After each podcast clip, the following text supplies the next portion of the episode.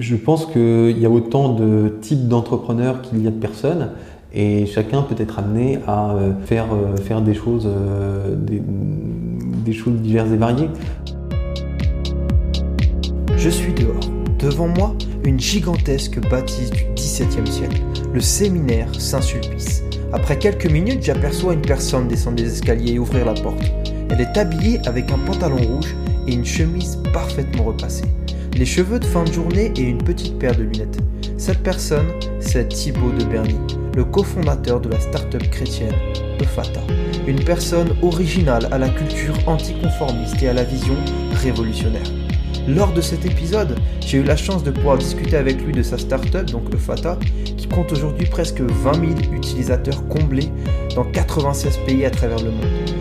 Développement de son idée à son exécution, du changement de route qu'il a vécu dans sa, dans sa vie personnelle et du véritable rôle entrepreneurial de chaque personne dans la société. C'est vraiment un épisode pour apprendre à affirmer ses valeurs personnelles et ses convictions, ses différences, etc. à travers son projet et ses rêves. Personnellement, c'est un podcast qui m'a énormément apporté, un échange qui m'a vraiment apporté et qui j'espère, et j'en suis même quasiment sûr qu'il va vous apporter énormément. Je vous souhaite une excellente écoute. Alors n'oubliez pas de vous abonner sur la chaîne ou euh, sur SoundCloud ou iTunes, vraiment les supports que vous préférez. Ça me soutient, ça m'aide et puis ça m'encourage. Très bonne écoute encore et à très bientôt. C'était Clément Meunier pour vous servir. Ciao. Bonjour Thibaut. Bonjour Clément. Tu vas bien? Super. Bah, super, merci pour le temps que tu me donnes, euh, sachant que c'est toujours un peu serré, mais, c'est cool, tu me laisses une petite heure pour qu'on puisse un peu parler de, Fata, etc. Bah, merci à toi d'être venu jusqu'à jusqu'à moi. Il n'y a pas de problème. Euh, donc pour vous le présenter un petit peu, euh, Thibaut, Thibaut de, de Berny, qui, qui est le fondateur, c'est ça, de Fata. Et ah, je pourrais vous présenter Fata, mais je pense que je vais le laisser le faire parce que en tant que fondateur, enfin cofondateur d'une startup, il est plus, expérimenté que moi pour, pour pitcher euh, son projet. Quoi. Ouais, alors EFATA, euh, c'est euh, une plateforme d'hébergement entre particuliers inspirée des valeurs de l'hospitalité chrétienne. Uh-huh. C'est de la location de courte durée qui est notamment à destination, enfin qui offre la possibilité aux, aux, hôtes qui sont référencés sur la plateforme Hum, d'héberger au profit d'associations. Ça signifie qu'on référence des associations partenaires et que euh, les autres peuvent accueillir au profit d'une association. On a souhaité mettre ça en place parce qu'on s'est dit que, bah, en tant que jeunes, jeunes, entrepreneurs euh, avec euh, des familles à charge, enfin mariés avec des enfants, etc., on n'avait pas forcément des ressources illimitées pour pouvoir euh, faire euh, les dons euh, qu'on pouvait, enfin, qu'on aurait souhaité faire à des associations qu'on avait envie de soutenir. Et que par contre, on, avait, on, a, on a la possibilité d'ouvrir notre porte, de déplier un canapé, d'accueillir quelqu'un et, et, et, de diriger en fait le fruit de cette location tout ou partie vers une association. Voilà. D'accord, super. Et du coup, ça va faire à peu près combien de temps que vous avez démarré l'aventure ça fait maintenant trois ans et demi à peu près que le site est en ligne. D'accord. Donc ça a démarré un petit peu avant, donc euh, disons 4 ans environ. D'accord, donc ça fait déjà 4 ans, donc 2015, 2014, 2015 alors 2015, oui. D'accord. Du coup, euh, là, à ce niveau-là, encore aujourd'hui, vous êtes à peu près combien dans l'équipe euh, de Fata? On est 5 on est cinq vraiment en dur dans l'équipe. ensuite, on est, on, est, on est régulièrement également accompagné de, stagiaires, etc. D'accord, ça marche. de façon en salarié, on est 5. On est accompagné ensuite de multiples intervenants. On a des gens qui nous conseillent, qui font partie d'un conseil de surveillance. Mhm. On a euh, euh, bah, différents investisseurs, actionnaires, enfin des sociétés qui nous accompagnent et nous aident aussi. Euh, on a de multiples partenaires. On a des ambassadeurs au sein des FATA qui représentent aussi FATA auprès de, de, leur communauté proche, leur réseau, leur cercle, etc. on a des partenaires. Enfin, voilà. Euh, et puis ensuite, il y a tous les utilisateurs de la plateforme, qu'ils soient hôtes ou voyageurs. Donc euh, bah, tout ça, ça fait quand même finalement ouais, ça déjà beaucoup faire une bonne équipe. Ouais. Parce qu'il y a les personnes en interne, et si j'ai bien compris, il y a pas mal de personnes qui rentrent en compte, mais qui sont en externe, pas directement dans Absolument. Ça marche. Et du coup, tu avais commencé un peu à m'expliquer un peu dans ton pitch, mais vraiment, si on reprend un peu la naissance de l'idée, euh, la, façon dont c'est un peu né, peut-être tu peux me dire un peu comment était venue l'idée tout simplement de, lancer ce projet quoi. Ouais.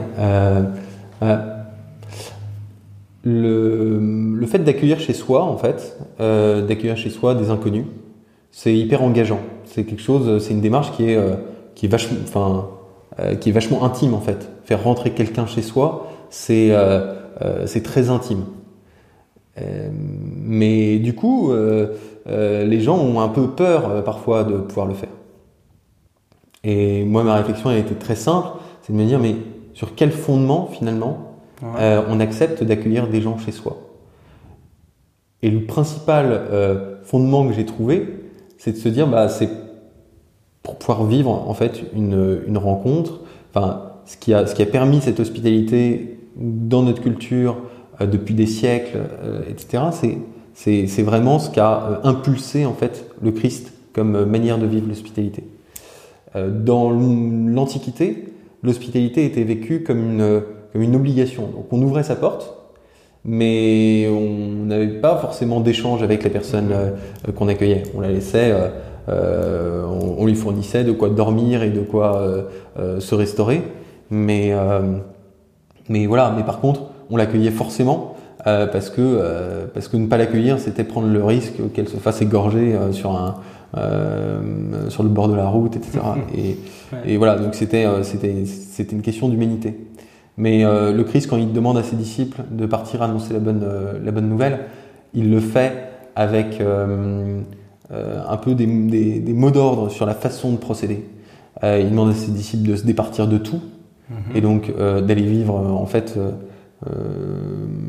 enfin, d'aller demander aux gens de les accueillir, euh, tout en leur disant que il n'y a pas de que, le refus en fait peut exister euh, dans, le cadre de cette hospitalité. Donc il replace finalement la liberté au centre de la question de l'hospitalité. Également, il replace la rencontre en disant que l'important c'est pas tant le fait d'être hébergé et euh, d'avoir un toit au-dessus de sa tête, euh, temporairement, mais c'est principalement ce qui va se vivre entre l'accueillant et l'accueilli. À ce titre-là, euh, on peut considérer que celui qui, qui accueille, euh, enfin celui qui est accueilli, le voyageur, n'est pas forcément celui qui reçoit le plus. C'est pas parce qu'il est hébergé que c'est lui qui reçoit le plus. Il a beaucoup de choses à donner et à transmettre à son à son hôte dans le cadre des disciples du Christ, ben, c'était déjà euh, euh, d'annoncer la bonne nouvelle. Enfin, voilà, aujourd'hui, ça peut être encore ça. Donc, euh, y a une notion qui peut être euh, une notion d'évangélisation dans l'hospitalité, mm-hmm. mais il y a également le fait de pouvoir avoir avoir un échange en fait entre entre personnes humaines, enfin, et créer du lien humain très fort entre entre deux personnes qui euh, se découvrent le temps d'une soirée et peut-être ne se reverront pas par la suite, mais euh, peut-être tisseront d'autres liens, etc. Mais peu importe, en fait, le temps de l'hospitalité, c'est un temps court. C'est le temps de cette découverte. Et dans le temps de la découverte de l'autre, il n'y a pas tellement de d'antipathie qui peut naître, etc. Enfin, dès lors qu'on est dans une démarche positive euh, dès le départ, dans une posture de, de, bienveillance et d'accueil de l'autre, ben, a priori les choses se passent bien.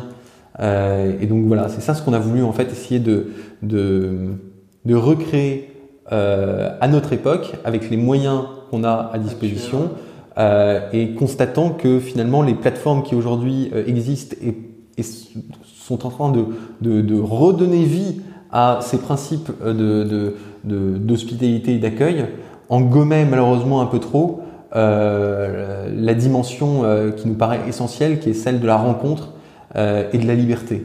Euh, on replace de plus en plus euh, ces accueils chez les particuliers sur d'autres plateformes plus grand public de, de, location de courte durée comme une enfin oui comme de l'hôtellerie en fait chez des particuliers. Alors, certains machins sont en train de remettre aussi beaucoup d'expérience et tout, et ça, c'est des démarches qui, moi, qui me semblent très positives. Mais euh, euh, voilà, nous, on a voulu intégrer à nos, aux gènes du projet dès le départ euh, cet aspect expérience en l'intégrant euh, de façon forte dans le, au cœur du projet. D'accord. Et ça me fait penser, c'est une phrase que vous utilisez, je crois, en plus dans la dernière vidéo que vous faites. Où vous présentez Fata comme un facilitateur, un facilitateur de rencontres. Il me semble que c'était bien ça, j'ai bien aimé ce terme parce que là on voit bien effectivement que, même comment tu me l'expliques, en gros c'est euh, l'hébergement, etc. C'est juste un moyen de, de, faciliter la rencontre et d'amener la rencontre chez les personnes quelque part. Quoi. Après, il y a forcément de multiples niveaux en fait euh, de rencontres. Certains vont avoir envie de, euh, euh, enfin juste peut-être même pas de, de, de, passer un temps ensemble, mais de laisser une petite attention particulière à leur invité, de laisser une petite carte, quelque chose. Enfin voilà. Donc ça, on est dans le, on est dans le premier niveau. Il est, il est, il est presque de l'ordre du symbole, mais il est déjà assez beau. Enfin. Euh, et voilà, ça c'est un peu, c'est un peu ce qu'on demande en fait à minima, c'est-à-dire qu'il y a une intention, euh, une attention particulière envers euh, la personne qu'on accueille ou chez qui on est, on est accueilli. Et après, on peut aller très loin. ça va du fait de partager juste un café, une tisane, un thé ou je ne sais quoi, enfin voilà, avec entre autres.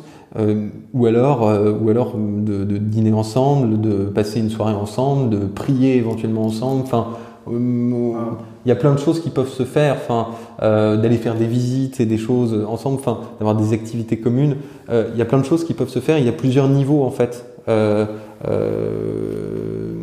y a une échelle en fait dans cette dans cette rencontre. Et voilà, il n'y a pas un niveau qui est moins beau que l'autre mais, euh, mais chacun peut être amené aussi à progresser un peu dans cette, euh, dans cette dynamique-là.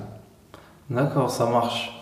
Et euh, un peu, cette, en fait, la vision que tu me décris, un peu, c'est une vision que tu as eue toi personnellement, ou c'était avec une personne en particulier et que tu as lancé ça, je sais pas, genre d'une discussion, ou c'est quelque chose que tu as eu vraiment personnellement parce que tu as vu le besoin, ou que tu l'as ressenti vraiment toi personnellement quoi? Alors,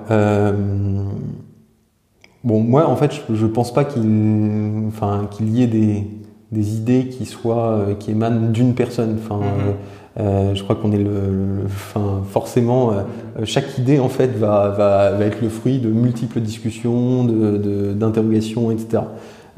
et, et, Fata s'est construit aussi comme ça. Enfin, je pense que moi j'avais une, une, intuition là-dessus et on l'a construite ensuite à plusieurs pour, pour, arriver, pour arriver à ça. Moi, ma conviction première, c'est que euh, le voyage, il doit être avant tout tourné vers une certaine forme d'expérience et, euh, et, finalement, moi, plus d'un point de vue théorique, en fait, euh, je, je, pense que j'avais un, j'avais, j'ai toujours un petit peu un certain rejet du tourisme de masse et de hmm. euh, d'une approche en fait très euh, de, de, consommation en fait de voyage. Et voilà, moi, je, je crois que avec EFATA, on essaye de donner une expérience qui a du sens et qui va qui va bien au-delà d'un enfin de ce qu'on pourrait de, ce qu'on pourrait vivre voilà avec avec quelque enfin une démarche beaucoup plus touristique. Il y avait un exemple que j'ai que, que j'aime bien c'est je pense qu'il est beaucoup plus enrichissant d'aller visiter l'Égypte. C'est deux démarches différentes. Mmh. elles sont pas incompatibles. Mais moi j'ai je me sens euh, je me sens plus d'attirance le fait d'aller euh, d'aller visiter euh, l'Égypte en étant accueilli dans une famille de chrétiens coptes qui vont me faire découvrir leur culture, la façon dont ils ont de vivre leur foi dans un pays où parfois ils sont enfin, ils ont des difficultés à, exercer librement leur, leur, leur religion, etc. Et, plutôt que d'aller euh, simplement faire une, faire une croisière sur le Nil. Je, je nie pas l'intérêt de faire une croisière sur le Nil. Je dis juste que euh, pour aller chercher du sens, et je crois que notre génération aujourd'hui, euh, on est euh, bah, tous les deux, hein, et, euh, et, sans doute un certain nombre de tes, de tes auditeurs, dans une génération qui est vraiment en quête de sens. Et ce sens, il faut aller le, il faut aller le chercher en fait de façon, de façon très très concrète. Et on n'a pas besoin d'aller très loin ou de faire des choses extraordinaires pour euh, donner du sens à euh, euh, sa vie, à l'existence des autres et reconnaître en l'autre quelqu'un qui a beaucoup de choses à, à t'apporter et quelqu'un à qui tu peux aussi apporter beaucoup de choses sans te départir de rien. voilà, l'avantage et l'intérêt dans les rencontres humaines, c'est qu'on peut donner beaucoup en repartant avec son sac encore plus rempli. et, et voilà, je crois que je crois qu'au final, Efata il essaie de concourir, de concourir à sa petite mesure à cela. À donner un peu du sens aussi à la vie des personnes. Et toi, qu'est-ce qui, toi, personnellement, te dit que le sens, tu le trouves aussi dans les personnes? Qu'est-ce qui, Est-ce que tu as eu un déclic personnel? Ou peut-être que tu avais déjà, euh, avant Fata, déjà expérimenté certaines choses? Qui t'ont, qui t'ont fait remarquer, je sais pas, toi, par ton expérience, que oui, quand je rencontre des personnes, ça donne du sens euh, à ce que je vis, quoi. Euh, ouais, bah, en fait, enfin moi, j'ai toujours, euh, j'ai toujours été pas mal dans le débat euh, avec mes amis, avec les gens avec lesquels, enfin, que j'ai pu rencontrer, etc.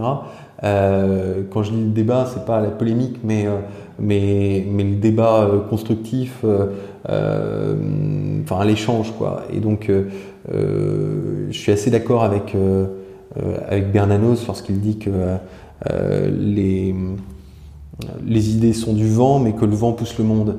Et hum, voilà, je crois que euh, je crois que de ces rencontres, euh, des expériences échangées, euh, des points de vue qui sont confrontés, il y a beaucoup de positifs en fait qui, qui en ressortent, à la fois sur sa construction personnelle que sur le regard qu'on peut porter sur les autres et sur le monde.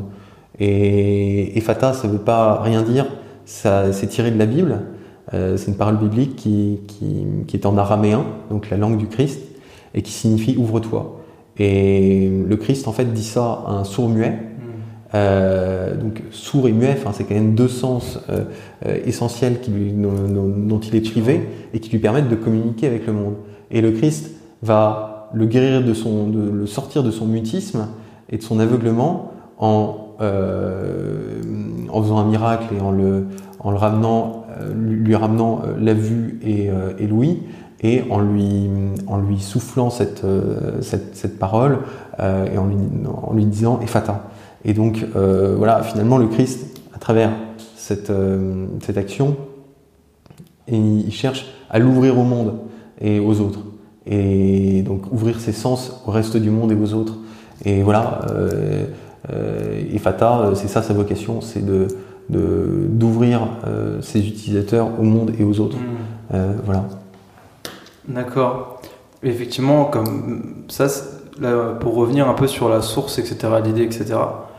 Euh, bon, c'est sûr, tu m'as dit, bon, c'est quelque chose qui s'est construit pas tout seul, bien sûr tout seul. Si j'ai bien compris, tu n'aurais pas pu euh, construire ça et, aller là où aujourd'hui vous êtes. Mais euh, je, pense que toi, dans, ta vie de tous les jours, je sais pas, dans ton cursus scolaire, dans tes études que tu as fait, est-ce que tu avais prévu un peu ce, ce changement de route, on va dire, euh, quand, oui, quand tu étais en période d'études ou quelque chose comme ça? Non, pas du tout. Enfin, c'est évident, c'est évidemment un peu le, enfin, le fruit de, à la fois d'opportunités, euh, d'idées qu'on euh, a eu envie de mettre en œuvre à plusieurs, etc. Donc, non, non, enfin. il y a dix ans, jamais je me serais dit que je pouvais partir dans une voie comme celle-ci. maintenant, euh, quand je vois aussi, enfin, moi ce qui m'a, ce qui nous a, enfin, moi ce qui m'a conforté aussi dans cette, euh, dans cette dynamique-là, c'est euh, de rencontrer des tas d'utilisateurs qui de la plateforme, enfin, voilà, qui, qui racontent par un témoignage à quel point ça a pu enfin, bouleverser aussi leur mmh. vie, faire, enfin voilà, faire, faire, faire, faire bouger quand même euh, leur faire faire des rencontres assez extraordinaires, etc. Enfin voilà, enfin, tout ça en fait, ça, euh, tout ça, ça me conforte, ça me conforte aujourd'hui dans cette, euh, dans ce choix. Maintenant, jamais j'aurais pensé effectivement aller vers ça. ensuite, quels sont les éléments qui m'ont amené à ça? Je pense principalement des réflexions, donc des réflexions euh, d'ordre peut-être un peu philosophique ou enfin, uh-huh. voilà, c'est pas de la philosophie mais mais mais, euh, mais de se dire que voilà enfin effectivement notre façon de voyager le fait de, de euh, que le, le, tourisme finalement est en augmentation constante mais se concentre sur des lieux qui sont très peu nombreux et donc qui sont surengorgés laissant d'autres d'autres lieux complètement inexploités et, et, et, faisant aussi que, a priori, les plus beaux sites de la planète se retrouvent peu à peu entourés d'hôtels de, de, 15-20 étages, etc. Et donc, voilà, je crois qu'il est aussi important d'essayer de mettre en œuvre des choses qui permettent d'éviter que euh, on soit obligé de bétonner tous les plus beaux sites de la planète, euh, aller, euh, aller se loger chez l'habitant à proximité de ces endroits, pareil, c'est une solution à la fois bien plus riche de sens, bien plus écologique et, et bien plus économique. D'accord. C'est bien ce que c'est un truc, c'est un point que j'ai compris et, du moins j'aimerais peut-être en savoir un peu plus. J'ai vu que tu cherchais aussi à travers Ofata un côté vraiment écologique. Euh, euh donc comme tu me dis en fait le côté écologique c'est surtout pour euh, pour le fait de pas devoir bétonner partout, de devoir euh, construire, c'est ça.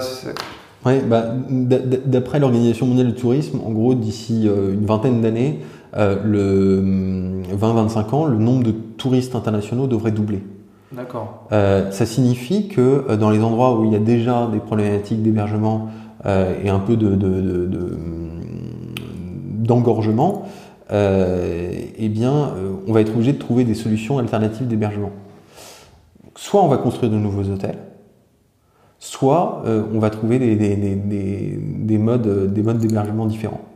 Moi, il me semble que euh, faire des plus beaux sites de la planète, des, immenses parcs hôteliers, hmm. n'est pas la, enfin n'est pas une bonne solution. Enfin, euh, de la même manière que le covoiturage aujourd'hui euh, permet de résoudre euh, un certain nombre de problématiques euh, écologiques, ben, euh, l'hébergement chez des particuliers répond en fait de la même manière à la même problématique.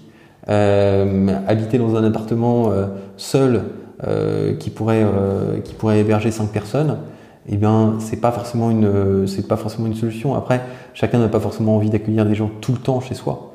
Et c'est là où, en fait, l'hébergement de courte durée est une superbe réponse à ces problématiques. C'est-à-dire que, à la fois, on peut euh, permettre à des gens d'accueillir temporairement euh, chez eux de faire des belles rencontres, de parfois sortir de leur isolement, parce qu'il y a aussi euh, des gens qui euh, accueillent sur une feta qui sont euh, en réalité des gens qui, qui ont euh, enfin qui sont un peu dans un isolement social et qui retrouvent à travers cet outil la une enfin ouais qui retissent des liens des liens sociaux des liens des liens humains et et en accueillant chez eux des, des, personnes qui, euh, qui sont contents de rencontrer, etc. Enfin, voilà, donc euh, voilà, c'est l'écologie, un petit peu, mais euh, aussi surtout en fait de l'écologie humaine, enfin de la, de, du, lien humain qui est retissé.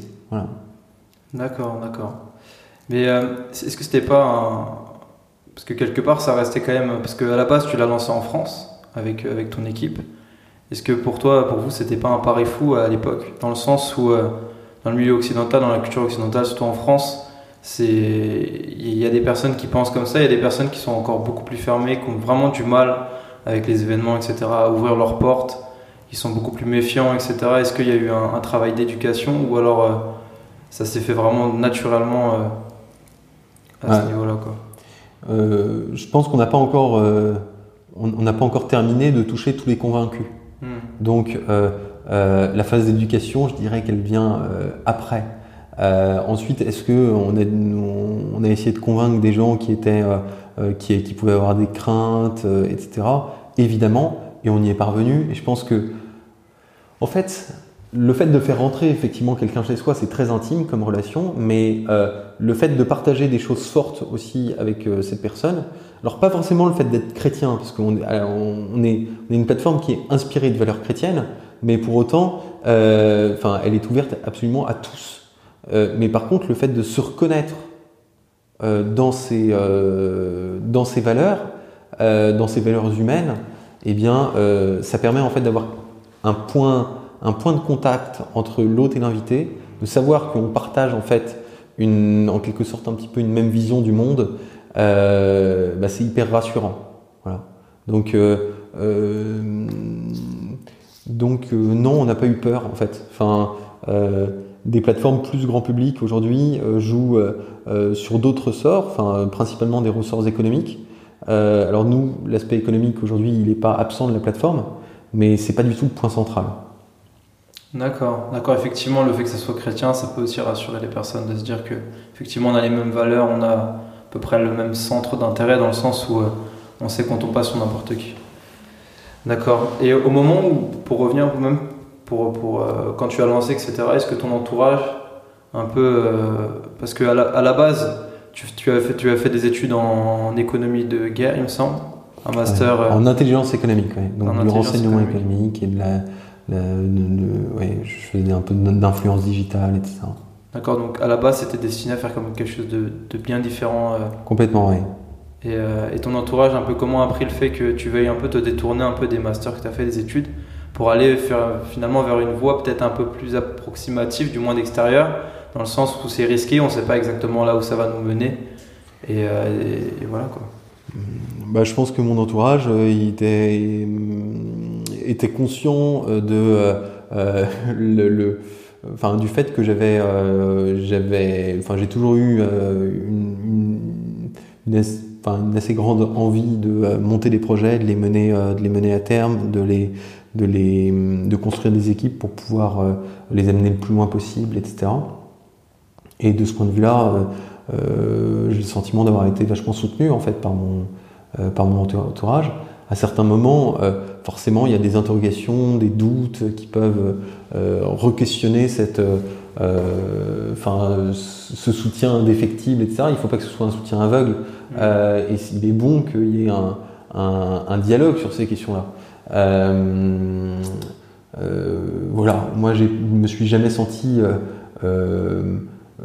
enfin jamais, je me suis jamais senti acculé à continuer coûte que coûte, ni acculer à essayer d'arrêter euh, euh, coûte que coûte. Donc, euh, en fait, enfin, j'ai une chance peut-être incroyable, mais, mais moi, mon entourage aujourd'hui, il a vachement respecté ma, ma, ma liberté d'entreprendre.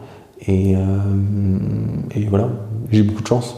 Effectivement, c'est un, un, plus non négligeable quand même, c'est clair. Et tu me parlais justement de un peu ce, ce, cette mentalité d'entrepreneur que tu as un peu depuis, du coup, euh, peut-être depuis que tu es petit ou, c'est quelque chose qui s'est fait avec le temps ah, Je ne saurais pas dire. Euh, je ne saurais pas dire. Et, et je, enfin, quand j'entends parfois certains dire que euh, depuis qu'ils ont 10 euh, ans, ils ont envie de faire je sais pas quoi, bon, ça me, ça, me fait sourire parce que moi j'ai le sentiment qu'à 10 ans, vraiment, je savais pas du tout. alors, je suis impressionné par les gens qui, qui peuvent avoir des idées très définies si tôt, mais moi à 10 ans, je savais pas du tout ce que je voulais faire. ma grand-mère à l'époque voulait que je sois chercheur en, en, physique et ah voilà donc euh, bon, euh, entre les projections des uns et des autres, etc. Moi, j'ai poursuivi, euh, poursuivi une voie pendant un certain temps sans, sans savoir exactement quelle, quelle, orientation j'allais donner, donner à, à, ma vie professionnelle. après, relativement jeune, j'ai commencé à être assez engagé, enfin, dans des, dans des associations, etc. Et dans ce cadre-là, je me suis enfin, je me suis pris de passion pour différents sujets, pour différentes euh, causes euh, que j'ai eu à cœur de, de, défendre, de monter des équipes pour les trucs. Donc, j'ai toujours eu en fait cette, effectivement, depuis depuis pas mal d'années, cette cette, cette envie et, et parfois, en tout cas, le, le enfin, parfois j'ai réussi en tout cas à le faire, euh, de euh, réunir des gens pour, euh, pour mettre en œuvre un projet ou, ou, défendre une cause ou, monter quelque chose. Enfin, voilà. Est-ce que tu aurais, des exemples, un petit exemple, je sais pas, soit défendre une cause ou quelque chose que tu as mis en place, même de, de, de bénin, mais quelque chose. Eh ben, par exemple, j'ai monté il y a quelques années pour un, château euh, qui se trouve euh, dans le Berry, euh, dont je m'étais pris un peu de passion, une, une association de, de, préservation de ce, de château et de son patrimoine, pour, euh, bah pour le, bah, il était en relativement mauvais état euh, et euh, bah voilà pour y, pour y, pour y faire un certain nombre de réparations et tout. Donc à cette occasion, j'ai monté, j'ai monté un certain nombre d'équipes. On a monté des camps chantiers. avec des week-ends chantiers, des camps de 15 jours l'été, avec donc des travaux, des artisans qui sont venus nous, nous, aider, enseigner aux uns et aux autres à faire différentes, différentes choses et tout. Et donc voilà, ça typiquement, voilà, c'était un, c'était quelque chose sur lequel on a, on a accompli de façon très très concrète euh, quelque chose qui tendait euh, vers euh, la préservation du patrimoine et, et son embellissement et, une mobilisation un peu citoyenne autour de ça. enfin, j'aime pas vraiment le terme citoyen, mais je vois pas très bien l'autre, une autre façon de le, de le décrire. Mais voilà euh, un engagement en fait, euh, un engagement, un engagement commun que j'ai pu, euh, dont j'ai pu être un petit peu à l'origine, mais qui a surtout été rendu possible par bah, toutes les personnes qui, qui ont rejoint cette vision. voilà. En plus, un château, ça demande un travail de dingue quand même, j'imagine. Pas... Oui, oui. malheureusement, on n'a pas pu faire l'intégralité des travaux qui étaient nécessaires pour, pour, voilà, pour sa préservation complète et, euh, intégrale pour de nombreuses années et tout. Mais bon, voilà, on a apporté, euh, on a apporté une petite pierre, euh, enfin plusieurs petites pierres à, cet édifice. voilà, d'une autre manière, j'ai monté aussi il y a quelques années un, un, cercle d'études et de réflexion donc personnaliste, c'est-à-dire avec, enfin. l'ambition un petit peu qu'avait Emmanuel, Emmanuel Mounier, qui est un, qui est un, qui est un penseur euh, chrétien, euh, de, de, mettre en œuvre une politique euh, qui soit tournée vers la personne humaine et, qui mette enfin, au centre de ses préoccupations la personne humaine. voilà, et donc la même chose, on a organisé des conférences et des, des, des, des causeries, des, cercles d'études, etc., avec des dizaines parfois des centaines de personnes, et, et voilà, et c'était assez stimulant. D'accord, intéressant. En fait, du coup, dans quasiment le point commun en tout, ça, ça, ça naît en fait d'une passion que tu as, quelque chose d'assez fort en fait, qui te pousse, qui, qui te dit ok, là il y a ça et je peux pas le laisser soit quelqu'un le faire à ma place, soit le, le mourir. Et du coup, quelque part, tu as ce truc. Euh, ah bah, le faire à ma place, si, c'est pas un problème, mais euh, euh, ça a été le cas pour un certain nombre de choses. mais en tout cas, ouais, de le mettre en œuvre. Ouais. Mettre en œuvre quelque chose pour répondre aux besoins et puis pour essayer de faire quelque chose même si par exemple pour le château, t'as pas pu aller jusqu'au bout parce que bon, un château ça reste. Euh, ouais, oui, voilà. Mais bon, il est encore debout et, et, et, aux générations futures, machin, de pouvoir le, continuer. Mais c'est vrai qu'après, avec euh, une vie de famille et tout, euh, aller tous les week-ends dans le Berry et trucs, c'était moins, moins commode. D'autres ont pris ma suite pour des raisons autre, après, ça n'a pas duré, euh, ça n'a pas duré. Aujourd'hui, cette association n'existe euh, plus, mais, euh, ça, a duré encore un certain temps. Et, voilà, et je pense que dans, son intégralité, finalement, ça a permis quand même de préserver pas mal de choses. D'accord. Est-ce que toi, c'est une question que je me pose. Est-ce que tu penses que ce, un peu ce caractère entrepreneurial, c'est peut-être des, questions que plusieurs personnes se posent. Est-ce que c'est quelque chose que tout le monde a de base, enfin du moins on a vu selon toi pas forcément dès l'enfance, mais est-ce que c'est quelque chose qui est en tout le monde ou c'est quelque chose qui n'est pas en tout le monde ou qu'on doit développer ou qu'est-ce que tu penses par rapport à ça? Je sais pas très bien. Euh, je sais pas très bien. Je pense que euh, euh, ça résulte avant tout d'une passion et d'une capacité et d'une envie, enfin surtout d'une envie en fait de, se saisir euh, d'un problème et d'une difficulté euh, ou d'une situation et de se dire qu'on va changer cette situation, on va résoudre ce problème euh, ou surmonter cette difficulté. Et, et voilà, je pense que je pense que toute personne en fait est confrontée dans sa vie à ces problématiques, euh, à différents niveaux, de différentes manières, etc. Et je crois qu'à ce titre-là, en fait, euh, chacun est, enfin, peut-être un, jour ou l'autre un peu, euh, un peu entrepreneur. Et enfin voilà, moi j'ai pas du tout le, je, je, suis pas du tout un moderne, donc euh, je ne crois pas, je ne crois pas au fait que être un entrepreneur, c'est avoir un, un baby-foot dans son bureau, des, ballons, des ballons gonflables et, hum, et de, d'aller dans, dans, dans, un bar branché le soir pour discuter avec des copains. moi, j'ai énormément de, d'admiration pour tous ces hommes et ces femmes aussi qui entreprennent plus dans l'ombre et, euh, qui sont pas toujours euh, hyper reconnus, mais qui maintiennent un savoir-faire euh, artisanal euh, en France et tout ça, qui est extraordinaire et tout. Donc, enfin,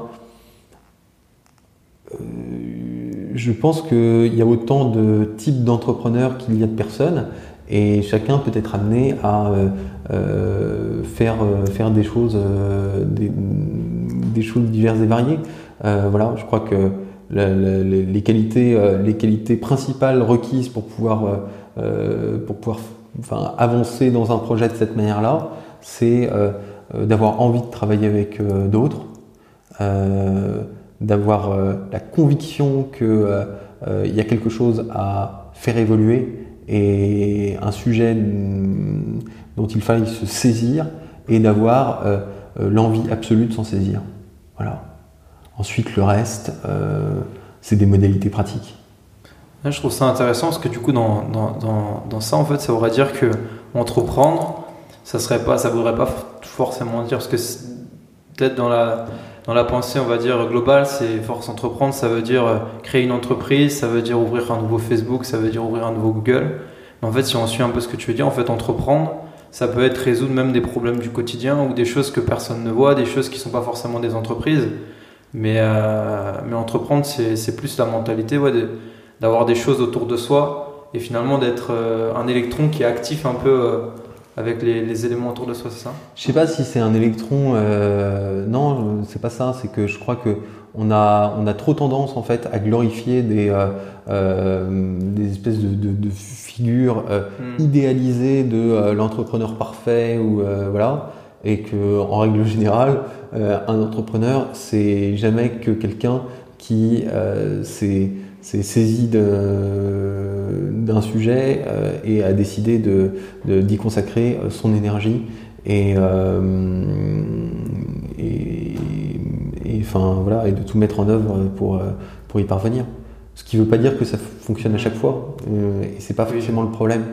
Euh, enfin, c'est évidemment un problème, mais, euh, mais, mais, enfin, voilà, en fait, le, moi j'ai le sentiment que, on regarde beaucoup en direction de euh, tous les entrepreneurs qui ont construit les plus grandes sociétés, les, GAFA, etc., etc., etc. Et évidemment, c'est des visionnaires de génie et tout ce qu'on veut. Mais bon, on oublie aussi souvent tous ceux qui ont donné leur énergie autour qu'ils ont su entraîner. Hein. Mais euh, euh, enfin voilà, en fait, faut pas idéaliser forcément, euh, faut pas idéaliser forcément ni ces gens-là ni ces situations. Et je crois qu'il faut, en fait, avant de pouvoir admirer ces, ces, personnes-là, il faut déjà admirer le boucher qui est en bas de chez soi mmh. et qui maintient une boucherie en se levant à 3-4 heures du matin pour aller préparer, faire sa mise en place, qui travaille toute la journée et qui rentrent le soir en se disant que malheureusement, euh, la jeune génération n'a pas envie forcément de fournir les mêmes efforts pour, euh, euh, pour prendre sa, suite. Voilà. Ça, moi, cette personne-là, j'ai un immense respect pour elle. Et, et je pense que, que avant toute chose, en fait, l'entrepreneur, c'est ça. C'est d'être dur à l'effort et d'avoir envie de, de euh, de faire euh, évoluer une situation euh, ou de faire perdurer un savoir-faire. c'est clair, en plus, comme tu dis, le boucher, etc., des fois, il fait même autant d'heures par semaine que, que quelqu'un qui va entreprendre quelque chose de plus gros. C'est juste que bon, ça a une échelle qui semblerait plus petite, même si, même si ça impacte quelque part quand même la vie des autres. Il y a un truc que j'aimais bien que tu me disais au niveau de. Et c'est justement une question que je me posais. Euh, tu me disais, tu es quelqu'un à l'ancienne. Et c'est pour ça que tu dis, tu pas forcément trop les toboggans, etc., travailler avec des ballons, etc.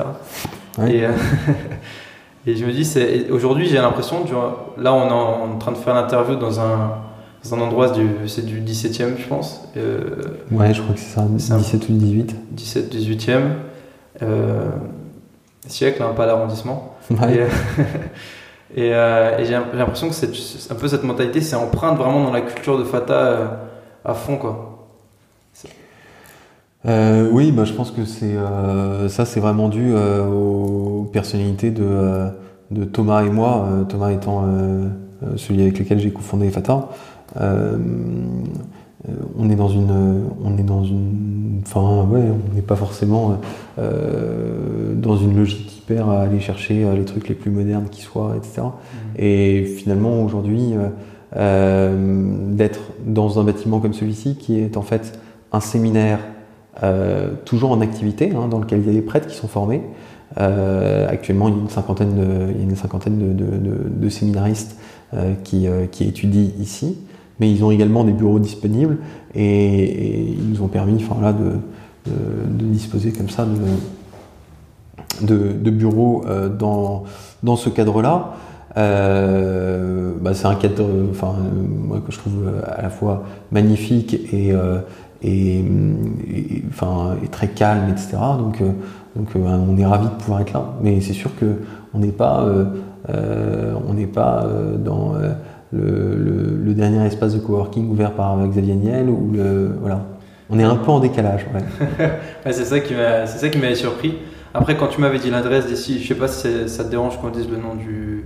de Non, non, pas du tout. C'est Séminaire Saint-Sulpice. Si jamais vous voulez voir en image, un peu, euh, parce que tu vois que sur Google Images, il y avait deux trois images, donc euh, vous tapez Séminaire Saint-Sulpice à, à Paris, vous allez trouver. C'est vrai que c'était assez étonnant parce que euh, à chaque fois quand on pense à start-up, on imagine, il y a tout de suite une image qui vient en tête, c'est vraiment le, panier de basket dans le bureau, c'est la machine à, soda illimitée toute la journée. C'est un peu la vision là, et en fait, là, dans la culture, c'est vraiment plus la recherche du calme, basée sur des valeurs vraiment chrétiennes. Et euh, il y a une question que je me pose, est-ce que, et peut-être que, en fait, tout ce qui se passe là, c'est- vraiment quelque chose que tu as fait naturellement, je pense. Comme tu disais, c'était avec, euh, avec, euh, avec, Tom- avec euh, Thomas, c'est ça, ton Ouais. associé C'est quelque chose que vous avez cherché ou c'est vraiment quelque chose qui se fait naturellement, le fait de travailler ici dans ce domaine-là euh, ou- de rechercher un peu tout ça? Est-ce que c'est quelque chose qui... Ça s'est fait relativement naturellement, mais ensuite c'est vrai que euh, euh, en fait c'est un ami prêtre qui m'a qui m'a dit il y a des places qui se libèrent à tel endroit à un moment où je cherchais des bureaux et euh, et enfin quand j'ai vu l'endroit je me suis dit bah ça c'est fait pour nous c'est C'est génial parfait. Euh, voilà et c'est vrai que- alors euh, moi j'ai le sentiment qu'on est peut-être un peu en décalage mais j'ai aussi l'impression que pendant des années les entrepreneurs français ont cherché à être assez anticonformistes justement en mettant des baby-foot, des trucs partout, etc. Et qu'aujourd'hui, en fait, c'est vachement devenu la norme, et que donc être anticonformiste, c'est pas forcément mettre un baby-foot dans son bureau. Donc euh, euh, voilà, nous, en tout cas, on s'est positionné dans une, dans une, dans une logique où effectivement, on est plus dans quelque chose de, de, relativement intemporel, en fait. C'est clair. C'est un, domaine qui m'intéresse beaucoup en ce moment, justement, l'importance d'une culture dans une entreprise. C'est vraiment, euh, je me pose pas mal de questions à ce niveau-là. Et j'aime beaucoup ce que tu viens de dire au niveau de. En fait, c'est vrai, comme tu dis, les startups à la base, c'est vraiment le truc de rechercher l'innovation, l'anticonformisme, etc. Et en fait, c'est limite, c'est devenu en fait euh, quelque chose. Il y, a, eu un cadre qui s'est formé en fait en disant quand tu es là, tu es anticonformiste, mais en fait, du coup, ça veut plus rien dire. Parce que justement, quand tu rentres dans ce cadre, tu rentres juste dans une autre case, mais t'es pas forcément anticonformiste. Quoi. Et euh, donc, comme je disais, ouais, c'est un point qui m'intéresse beaucoup, la culture. Est-ce qu'au niveau même de quand vous. Pareil, je pense que ça se fait, en général, une culture, ça se, fait, ça se fait relativement naturellement. Mais quand vous avez, par exemple, sélectionné les membres de l'équipe, ou même vos collaborateurs, etc., est-ce que des fois ça coince? Parce qu'il y a peut-être un décalage au niveau, euh, au niveau de, de la culture. Peut-être qu'il y en a, ils vont s'attendre en venant ici à. Après, je pense qu'on est assez transparent en fait sur la façon, euh, enfin, sur à la fois notre vision et, euh, et sur la proposition de valeur des FATA, etc. Et du coup, je pense que les gens qui viennent, qui viennent vers nous et qui peuvent, euh, qui peuvent répondre aux annonces euh, euh, qu'on- diffuse, truc, bah, ils sont déjà dans une logique qui est assez, assez proche de la nôtre.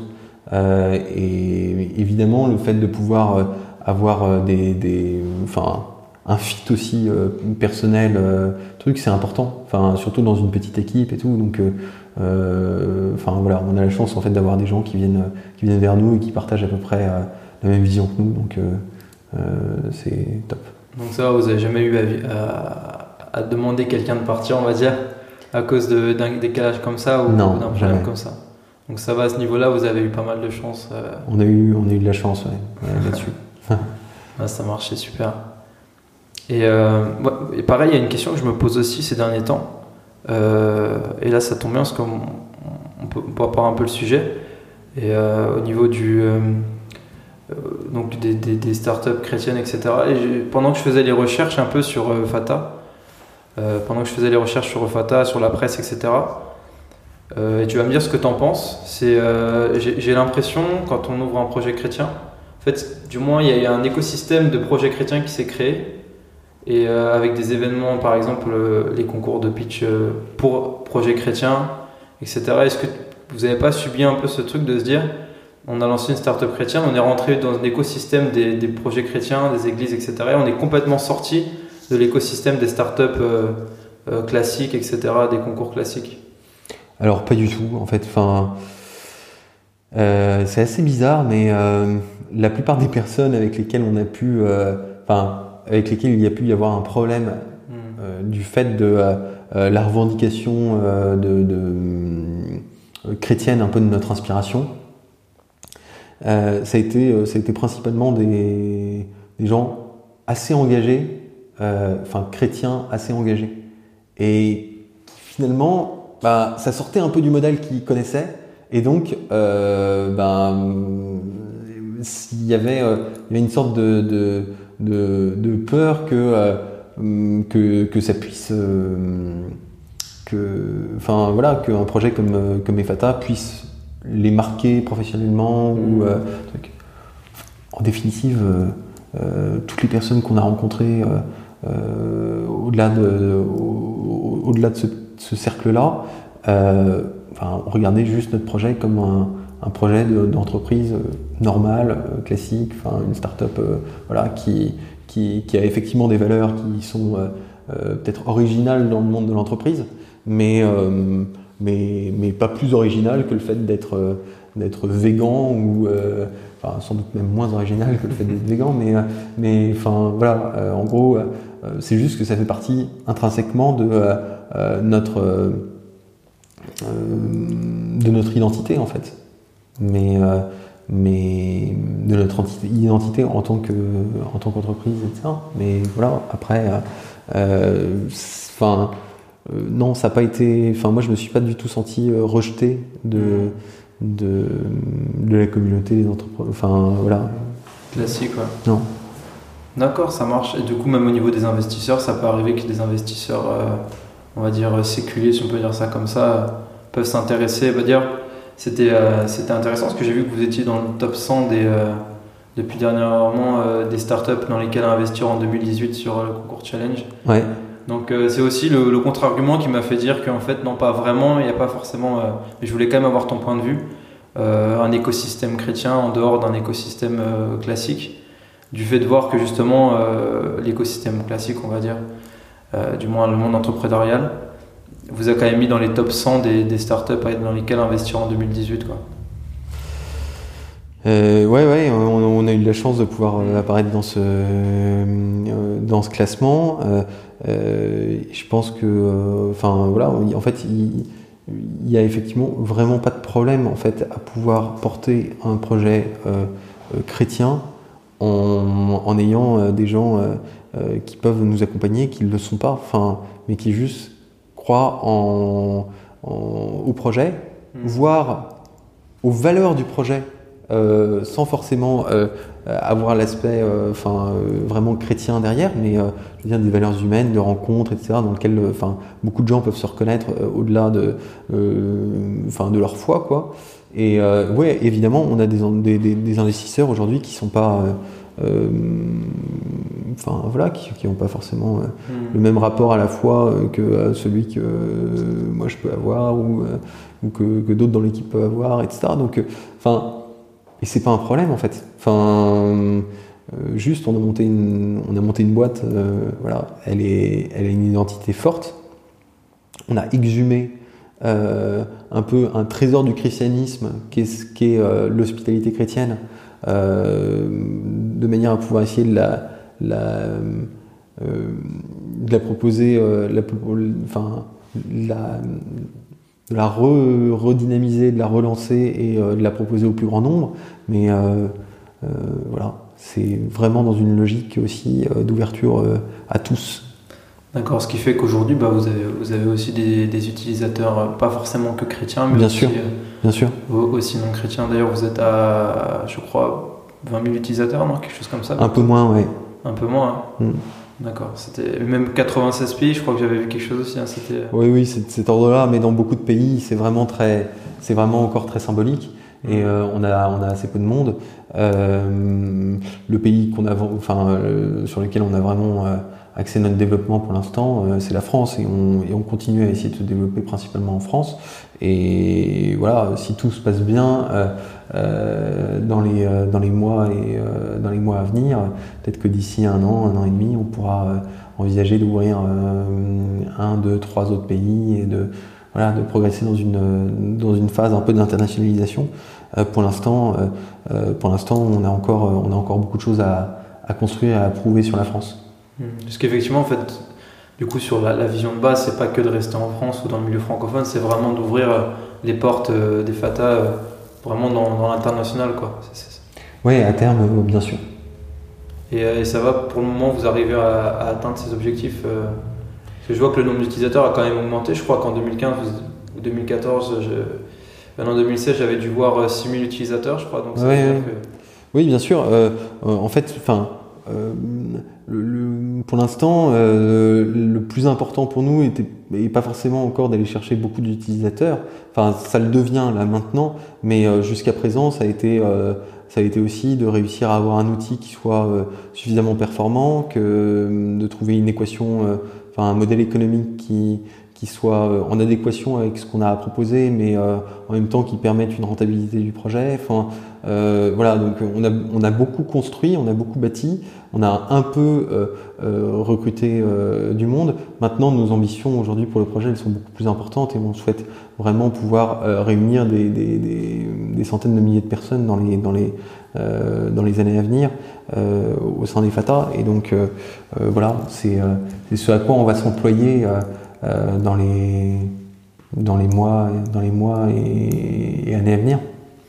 D'accord, et tu, parlais du modèle économique. Est-ce qu'aujourd'hui, du coup, vous avez vraiment établi, euh, en général, ça va forcément varier, mais est-ce qu'aujourd'hui, vous avez une bonne base pour vous dire, OK, là, on a la bonne base pour... Euh, euh, on avait trouvé un système idéal sur le plan, sur le plan de l'idée qu'on se faisait des FATA. au final, ça a été un énorme échec ah pour notre... Enfin, voilà, pour le ressenti et, la façon pratique dont ça avait pu être vécu par notre communauté d'utilisateurs. Euh, c'était un système de donativo où en gros euh, l'invité pouvait donner ce qu'il souhaitait à son hôte. Donc euh, c'était assez beau par rapport à, l'esprit de l'hospitalité de pouvoir permettre à ceux qui avaient peu de moyens de laisser peu et à ceux qui avaient plus de moyens de donner plus.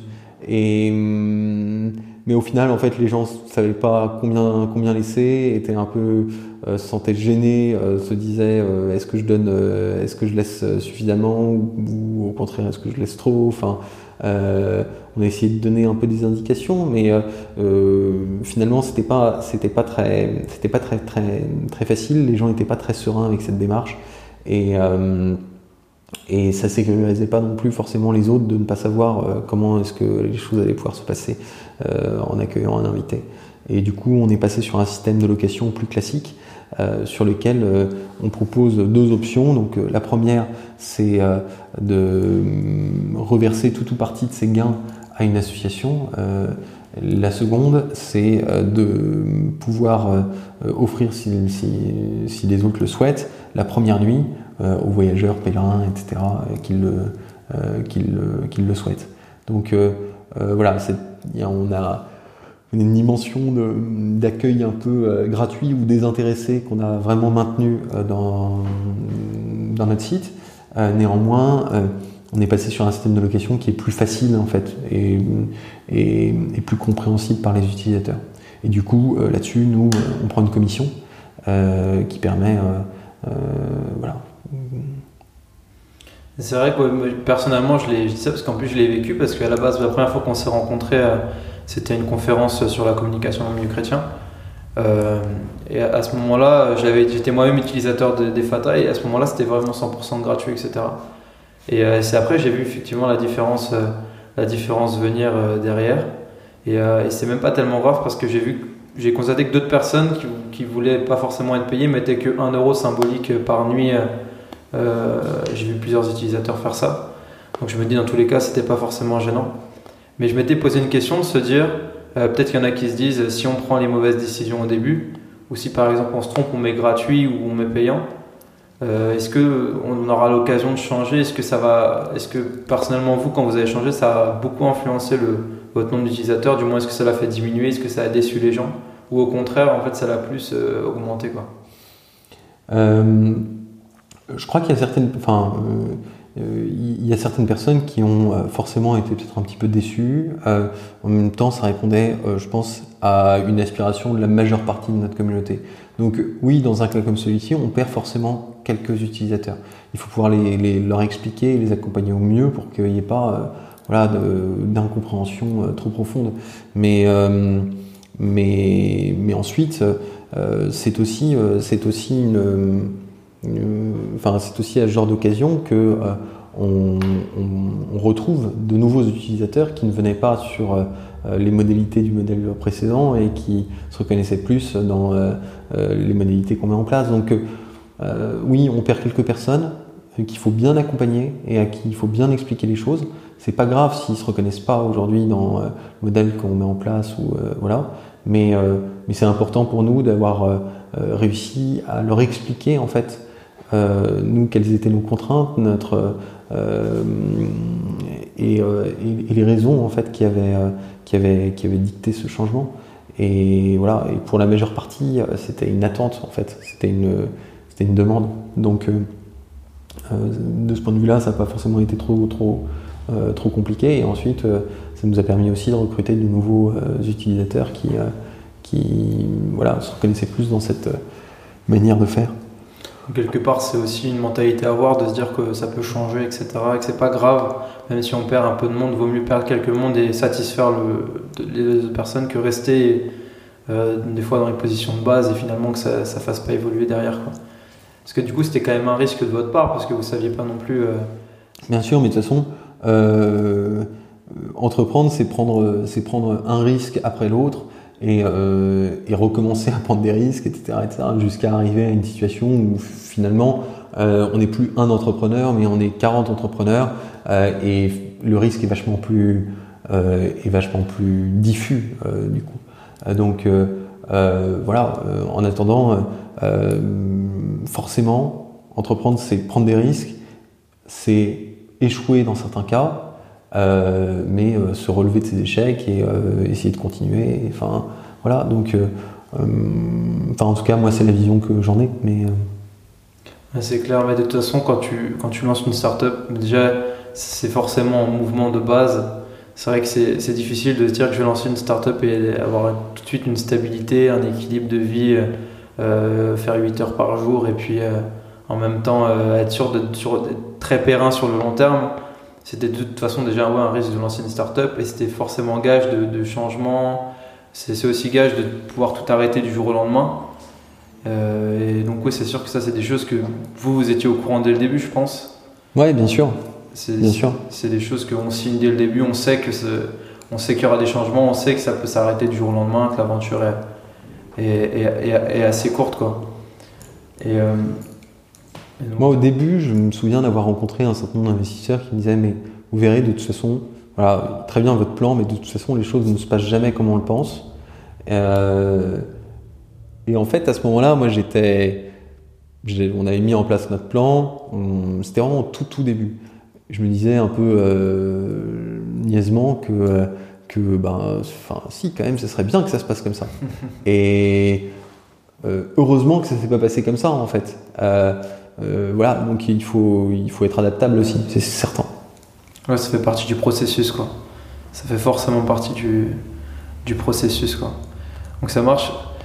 Bah écoute, euh, j'aimerais juste savoir encore une chose, du moins, à ce niveau-là. euh, toi, aujourd'hui, avec ce modèle économique, etc., l'équipe, un peu, aujourd'hui, toi, une journée type que tu peux passer, ça pourrait ressembler un petit peu à quoi au niveau de vraiment une journée type concrète que tu pourrais faire avec Ifata euh, de façon hebdomadaire tous les, tous les jours, quoi. Ah, euh, c'est compliqué parce qu'il n'y a pas vraiment de journée type type, mais euh, on va dire que ma journée qui est la plus normée, c'est sans doute le lundi matin où bah, je fais le point avec chaque membre de l'équipe un petit peu sur les objectifs, sur les objectifs de la semaine, où je reprends tous les tickets parce qu'on a un, système de, de, de report de, de, bugs, etc. euh, et euh, d'amélioration technique. Euh, donc on est vachement tourné quand même vers la, vers, euh, vers la technique. Mais donc, enfin voilà, en fait, où euh, euh, c'est le lundi où finalement je vais avoir le plus une routine. C'est-à-dire que euh, à la fois le suivi, euh, le suivi des, des, objectifs et, euh, et de, ce que doit, de ce que doit mettre en œuvre chaque membre de l'équipe, euh, la vérification et le suivi des avancées euh, techniques qui, qui ont été mises en œuvre, la, le suivi ensuite de, des, différents, des différentes campagnes, des enfin, des différentes métriques en fait et des évolutions de, de, ces métriques sur la semaine, la semaine passée, euh, comparé à, aux, éléments qu'on pouvait avoir précédemment, de manière à pouvoir réajuster le tir ou euh, essayer de comprendre pourquoi est-ce qu'une donnée a augmenté ou a baissé, euh, de manière à ne pas refaire les erreurs euh, qui nous ont fait baisser euh, une donnée qui ne devait pas baisser et au contraire essayer de, reproduire ce, qui a produit, ce qui a ce qui a reproduit une augmentation. Donc euh, voilà, ensuite, euh, en général, euh, mes journées sont quand même euh, assez souvent rythmées par, euh, par des rendez-vous avec euh, euh, moins téléphoniques, avec des, des, responsables d'associations à qui euh, on essaye de, de, de, proposer de rejoindre, de rejoindre EFATA en tant que partenaire. Enfin,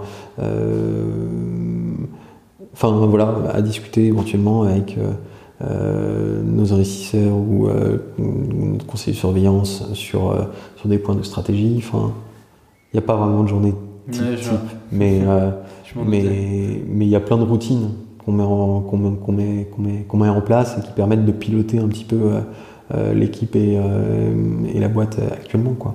D'accord, donc ça reste quand même souvent l'afflux un peu de, de, de chaque mouvement euh, et être prêt, comme sur un bateau, à changer de bord vraiment s'il faut. Ouais, alors pas de façon. Enfin, voilà, on navigue pas à vue non plus. Hein. Mm. On est, je veux dire, on sait où on va euh, à court terme, donc euh, euh, à court terme, à moyen terme et à long terme. Mais c'est sûr que la vision court terme, elle est beaucoup plus dans l'opérationnel que la vision long terme. D'accord, justement, et du coup, c'est c'est quand même difficile d'avoir une vision long terme.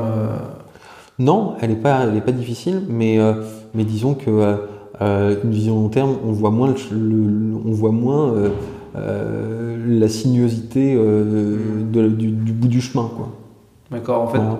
du coup, vous avez plus des attentes sur le long terme que des objectifs précis avec des métriques précis et des choses précises à atteindre. Bah, euh, si le long terme, c'est du 3-4 ans, ce, qui est, ce que je considère comme étant plutôt du long terme, terme, dans, cette, euh, dans, dans, dans, dans une phase comme ça de start-up comme nous, euh, euh, oui, euh, tout à fait. Enfin, ça peut être accompagné de métriques, mais qui sont plus des objectifs voilà, euh, espérés. D'accord. Le moyen terme, par contre, c'est euh, c'est pour moi, c'est un ou deux ans. Donc là, on est sur des, sur des objectifs et des chiffres très précis à atteindre. D'accord. Que vous arrivez en général à atteindre ou... euh, qu'on arrive, euh, bah, on revoit un peu notre copie régulièrement, donc euh, euh, oui et non. Voilà. D'accord, donc c'est variable, quoi. C'est pas, Ouais, c'est ouais, pas assuré, quoi. Écoute, ça marche. Ben, euh, ben, merci beaucoup. Je vais- Là, c'est vraiment la dernière question pour le coup. La question de fin, euh, pour conclure un peu l'échange qu'on a pu avoir, qui était vraiment très intéressant. Euh, du moins pour moi, et je pense aussi pour ceux qui vont écouter, enfin, j'en suis persuadé. Euh, la question que je te poserais, ce serait de savoir euh, si tu te revoyais euh, à 20 ans. Donc, euh, je crois que tu as 28 ans, donc ça fait 18 ans. J'ai 18 ans. plus que 28 ans, j'ai déjà- Ah. j'ai 33 ans. là. Ah d'accord. Il faut avoir Facebook parce qu'il y a des problèmes. d'accord, donc si tu te revoyais donc à 20 ans euh, et que tu euh, et que avais un conseil à te donner, donc à 20 ans tu n'avais pas du tout commencé encore, tu étais encore bien loin, tu étais peut-être encore en master, ça se trouve. Si tu te revoyais là et que tu avais un conseil à te donner, euh, simple, qu'est-ce que tu te dirais quoi? Pas évident comme question. Eh ben. D'épouser ma femme. Écoute, ça, ça, marche, je m'attendais pas à ça, mais Euh, euh, voilà, je pense que la vie personnelle est, euh, est hyper, euh, hyper fondatrice de, de tout et je pense que, je pense que moi, c'est ce qui. Enfin, voilà, aujourd'hui, euh, c'est ma priorité, euh, c'est ma priorité numéro une. Donc, voilà. Après, après d'un point de vue plus professionnel, ben, j'aimerais bien pouvoir euh, lister l'intégralité des erreurs que j'ai pu commettre ou euh, la façon de surmonter un certain nombre d'épreuves qu'on a eu à traverser sur les FATA, etc. Et, et voilà, malheureusement. Non, c'est pas possible, mais ça marche. Bah, Écoute, ça marche, merci beaucoup pour ce temps. Euh, bah, je te libère et puis euh, je te remercie encore pour le temps que tu as pu consacrer pour le podcast. Et puis, euh, puis, euh, et puis voilà. Bah, merci beaucoup. Merci à toi. Au revoir Clément.